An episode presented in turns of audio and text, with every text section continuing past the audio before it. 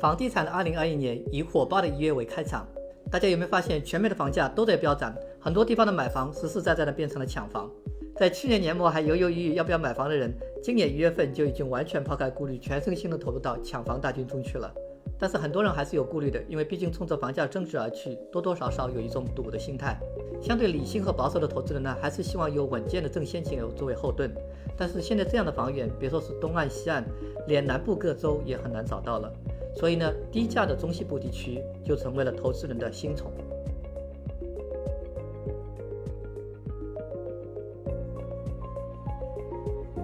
说到中西部，可能有人会立马嗤之以鼻：“别开玩笑了，那地方人口都不增的，房价哪有增值潜力啊？”先别急，我们用数据说话。我们以2010、2020两次人口普查间的人口增长最快的三大都市—— Austin 地区。Raleigh 地区和 Orlando 地区为参考，来看一下中西部的 Columbia 地区、Kansas City 地区和 Milwaukee 地区在近些年房价增长的对比图。那这六个地区在过去四年房价增长的百分比，整体而言可以认为是不相上下的。大家可以截屏慢慢的研究细节，但是我想说的重点是，人口增长是房价增长的一个非常重要的因素，但绝对不是唯一因素。简单提一句哈，上面的数据呢都是大都市区，它包含了周边的一些小城镇，所以呢会和大家看到的一些 county 或者 city 的数值呢有一些差别。那以上数据呢均来自于淘沙找房。那同样的方法，我对上一期视频评选出的十家城市做了相应的数据分析，结果是这个样子的，供大家参考。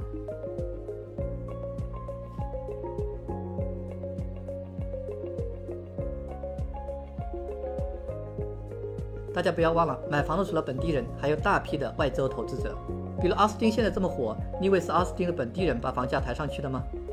你可能会说，很多投资人去奥斯汀抢房，是因为有大公司迁入奥斯汀，增长潜力很大。那这个是没错的。类似的，投资人转战中西部也有它一定的道理，那就是现金流比较好。比如我们看，这是 Milwaukee B 区的一个典型的独立屋，listing price 十四万，月租一千四。租售比呢，现在算下来是百分之一，因为市场很火，所以假设我们要加价到十五点五万才抢到，那么在贷款百分之二十五首付、利息百分之三点五的情况下，每月仍有三百多的正现金流，而 cash on cash return 呢，保守估计也在百分之十左右。正是冲着现金流，大量的投资人涌入中西部买房，导致中西部的房价也在稳步提升。那问题是这样的趋势能涨多久呢？那目前我咨询过的一些资深投资人都认为呢，这样的一种增长趋势呢，还会再持续一段时间，或半年，或一年，或更久。要知道，政府和美联储向市场注入的几万亿美元，最终是有很大一部分会沉淀到房地产上的。所以有人会说，其实现在关注政府和美联储的动向，比关注市场本身的动向来得更为重要。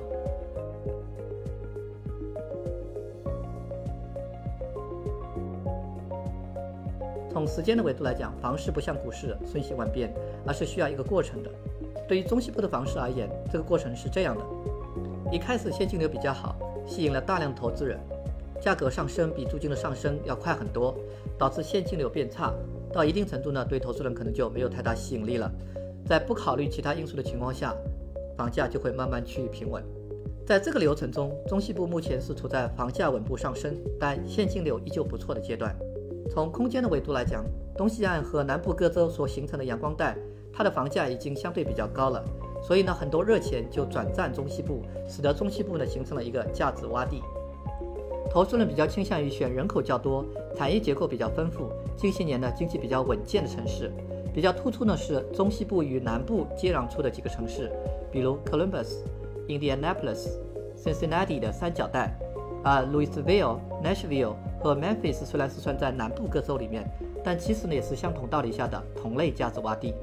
那大家看到这张图里的大中城市，大多都是投资人的选择对象，包括 Kansas City、St. Louis、Milwaukee、Minneapolis，甚至是前些年不被大家看好的 Chicago、Detroit 和 Cleveland。讲到这里，我不得不说一下疫情导致的郊区化现象，其结果呢就是城里的房价和租金呢基本不变，甚至在跌。而近郊的呢都在涨。我们常常说的是要顺势而为。那么对于以上提到的城市，大家要多关注它的近郊，而不是 downtown。那总而言之呢，中西部的这些核心城市的近郊，现在正处于房价快速增长阶段。二零二一年的春天可能也是中西部房产投资的春天。如果你之前的投资都是定睛在阳光地带，希望这个视频呢能给你启发，多一个视角和选择。那下一期我们来聊一聊该买还是该卖这个亘古不变的话题。点 subscribe 关注我，不错过每次更新。